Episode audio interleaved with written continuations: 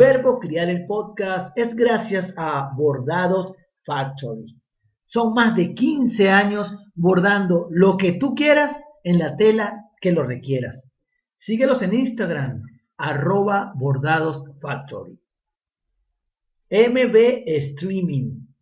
Servicios de cuentas streaming premium para ti y toda tu familia. Disfruta de Disney Plus con tus niños, Netflix, Amazon Prime Video, Spotify, YouTube, HBO Go y más. ¿Que estás en Venezuela y necesitas pagarlo en bolívares?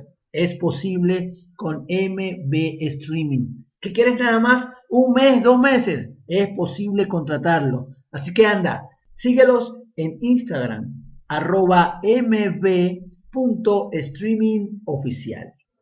Construyetuexito.com. Allí encontrarás todo el contenido de la Escuela del Éxito y de la Escuela de Coaching de la Corporación GBH.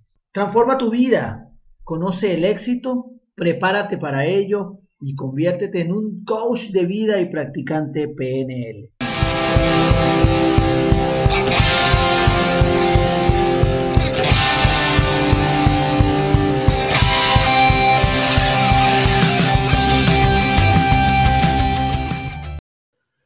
Carta de un padre a su hijo.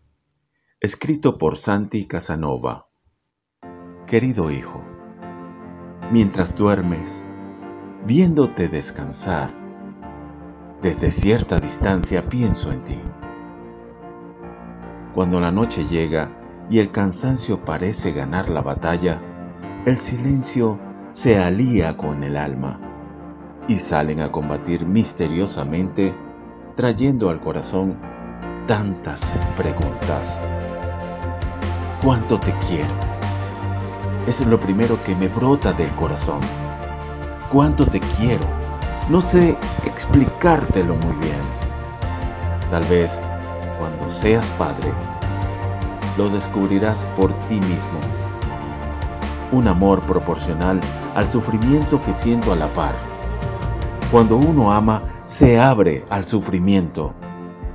Uno no puede amar sin darse, sin vaciarse, sin desnudarse, sin exponerse. Desde que apareciste, yo soy más fuerte en mi fragilidad y sufro más y amo más y soy más. ¿Eres feliz? Esa es la pregunta fundamental que creo, al menos a mí, más atormenta a un padre. Sé que tu felicidad no depende de mí, ni soy yo quien te la va a proveer.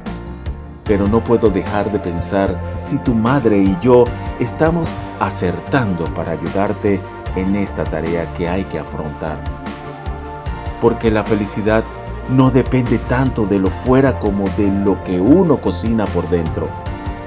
Esa interioridad ese misterio que nos habita, nuestras aspiraciones, nuestros sueños, nuestro dolor, nuestra serena alegría, el amor que damos y percibimos.